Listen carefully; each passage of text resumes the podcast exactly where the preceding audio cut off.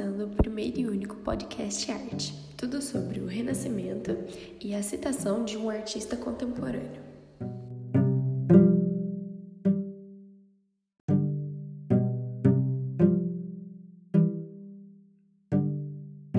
Apresentação Júlia Lua, aluna da instituição SESI Catapava do primeiro ano do ensino médio.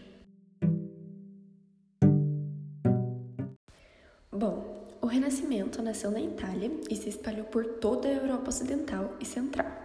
Chegou a marcar o início da Idade Moderna, surgindo como um movimento de renovação que atingiu a filosofia, a arte e as ciências. Nesse período, diferente da era medieval, em que predominava o teocentrismo, que seria o Deus como o centro do universo, mas que no caso, na era medieval, era que o homem estava no centro.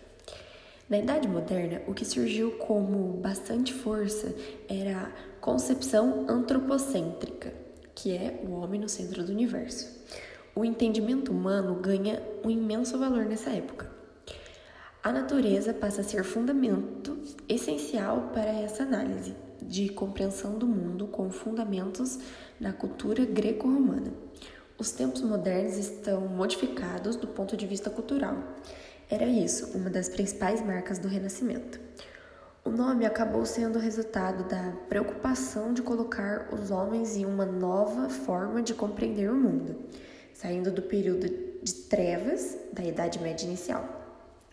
O retorno aos bons valores da antiguidade também estava na ordem do dia renascer a partir de antigas culturas, se orientar a partir de elementos culturais e mais ricos, e se contrapondo a tudo aquilo de retrocesso que a Idade Média é, apregava. A Itália acabou sendo o berço do Renascimento, com difusão e expansão das ideias, que iam contaminando outras pessoas e regiões como as cidades estavam se desenvolvendo no comércio, muitos cidadãos acabavam tendo mais condições de patrocinar artistas, escritores e pessoas envolvidas com a arte. A esses protetores da produção artística deu-se o nome de mecenas. Eles sempre eram respeitosos e conhecidos em sua região, sendo um incentivador do universo artístico o mecena acabava divulgando sua própria marca e ganhando credibilidade com a sociedade, junto a essa sociedade. O progresso era uma marca desse período.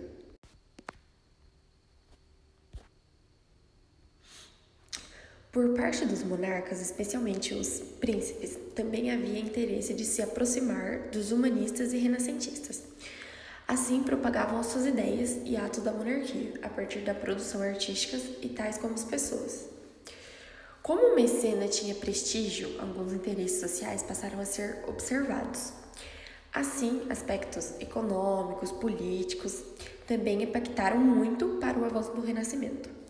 As produções artísticas foram favorecidas pelo constante equilíbrio observado entre a força do papado e dos imperadores. Na Itália sempre havia muitas disputas, políticas.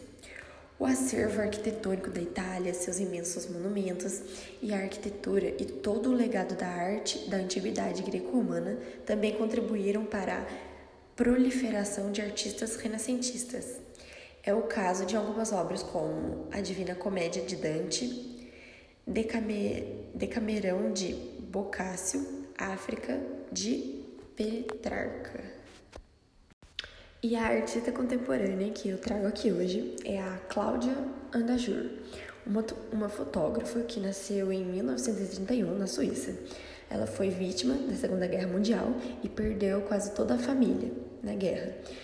Depois disso, ela se mudou para os Estados Unidos. Porém, anos mais tarde, ela veio ao Brasil e aqui ela permanece, aqui ela reside hoje. Ela é um dos grandes nomes da fotografia contemporânea brasileira.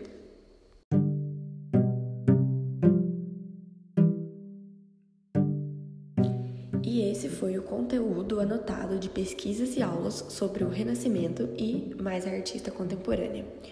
Fonte por sua pesquisa, produção Júlia Lua e obrigada pela atenção.